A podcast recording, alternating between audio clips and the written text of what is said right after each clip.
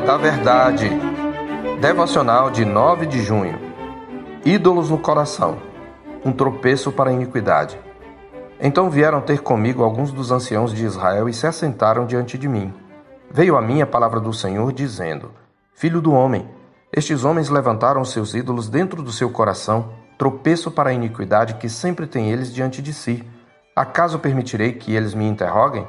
Ezequiel 14, de 1 a 3. Os anciãos que lideravam os exilados do rio Quebar procuram Ezequiel para, por meio dele, consultar o Senhor quanto a alguma questão ligada à condição deles ou mesmo sobre o destino de Jerusalém, que ainda não havia sido destruída àquela altura. Isto indica que eles consideravam Ezequiel um profeta de Deus.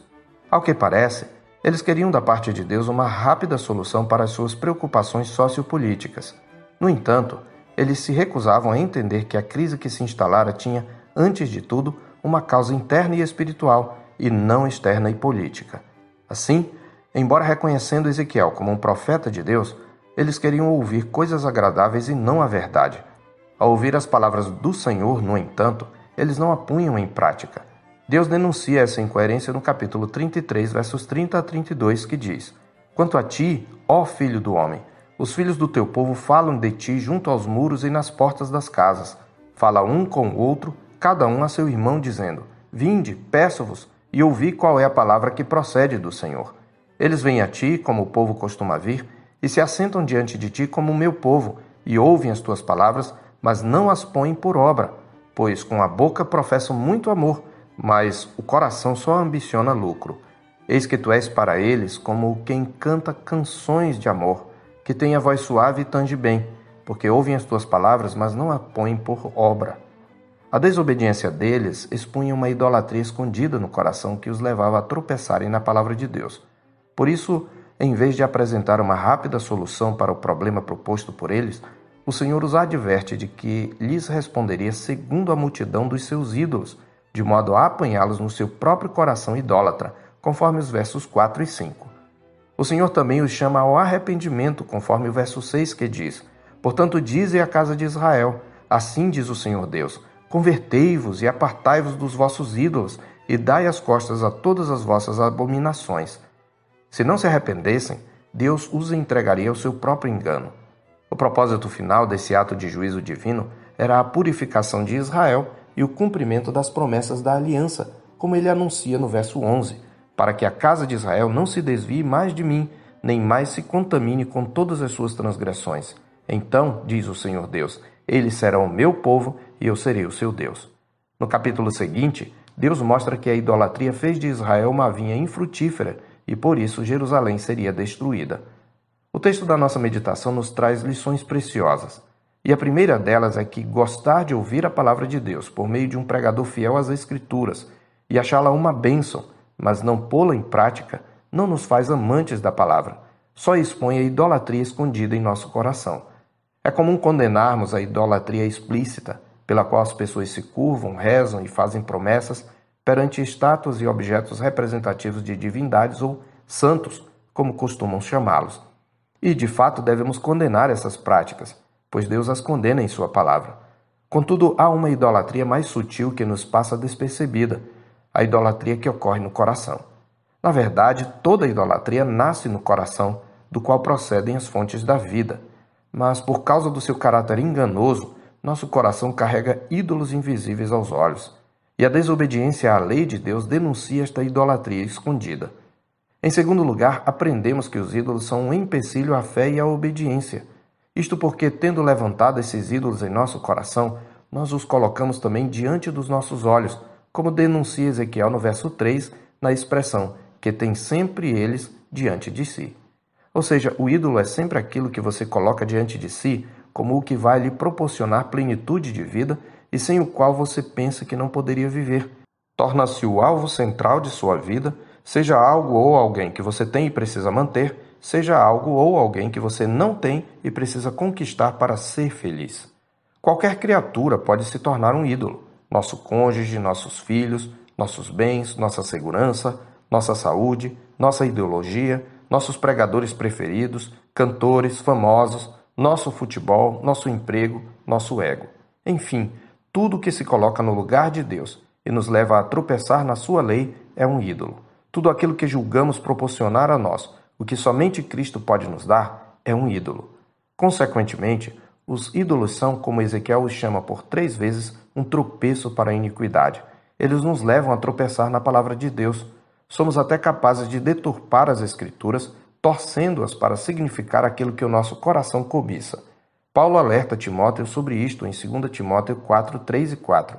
Pois haverá tempo em que não suportarão a sã doutrina, pelo contrário, cercar-se-ão de mestres segundo as suas próprias cobiças, como que sentindo coceira nos ouvidos, e se recusarão a dar ouvidos à verdade, entregando-se às fábulas. Por fim, os ídolos do coração tornam inevitável o juízo de Deus sobre aqueles que os cultivam. Quando a igreja visível se volta para os ídolos, torna-se uma vinha infrutífera e imprestável, como foi Israel. E aqueles que endurecem o coração ao invés de deitarem fora seus ídolos, são entregues ao engano do próprio coração. Por isso, mesmo sendo convertidos a Cristo, devemos sondar continuamente nosso coração, que, segundo o reformador João Calvino, é uma fábrica de ídolos, a fim de que não tropecemos na palavra de Deus. Para isto, devemos nos submeter ao juízo perscrutador de Deus por meio de Sua palavra, que é viva e eficaz e mais cortante do que qualquer espada de dois gumes e que penetra até o ponto de dividir alma e espírito, juntas e medulas, e é apta para discernir os pensamentos e propósitos do coração. Eu sou o pastor Marcos Augusto, pastor da Terceira Igreja Presbiteriana de Boa Vista, em Roraima. Tenha um bom dia na paz do Senhor Jesus.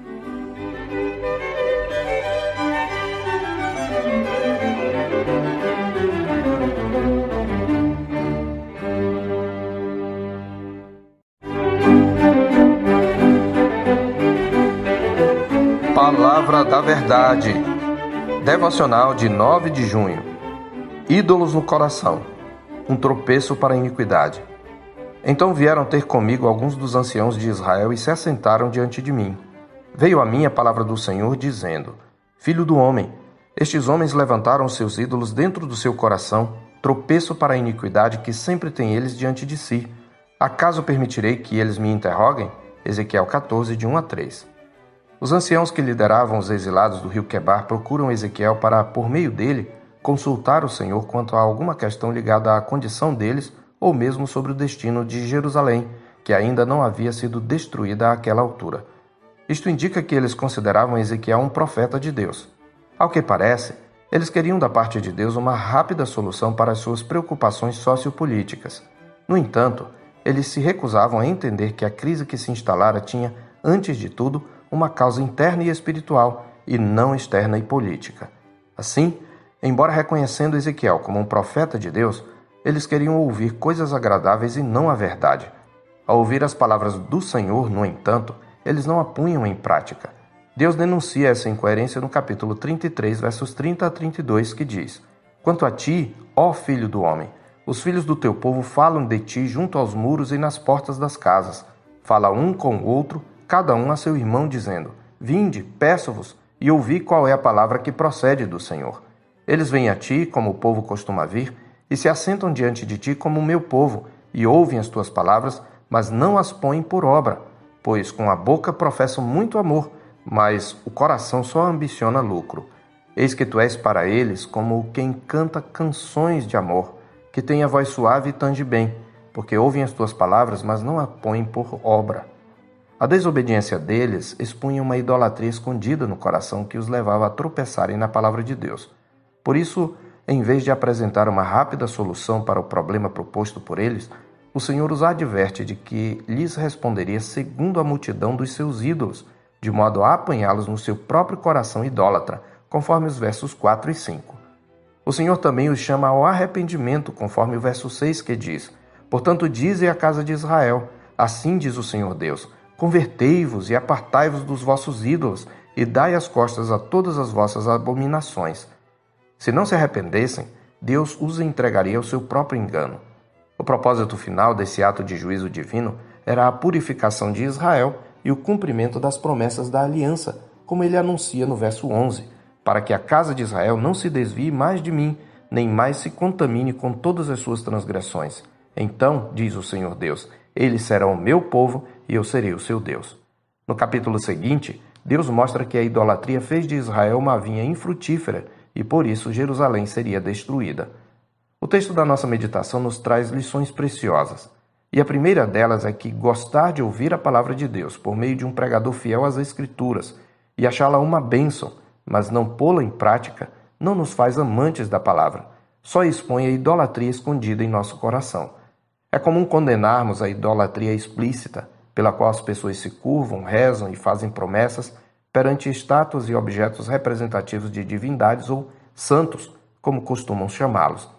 E, de fato, devemos condenar essas práticas, pois Deus as condena em Sua palavra. Contudo, há uma idolatria mais sutil que nos passa despercebida, a idolatria que ocorre no coração. Na verdade, toda idolatria nasce no coração, do qual procedem as fontes da vida. Mas, por causa do seu caráter enganoso, nosso coração carrega ídolos invisíveis aos olhos. E a desobediência à lei de Deus denuncia esta idolatria escondida. Em segundo lugar, aprendemos que os ídolos são um empecilho à fé e à obediência.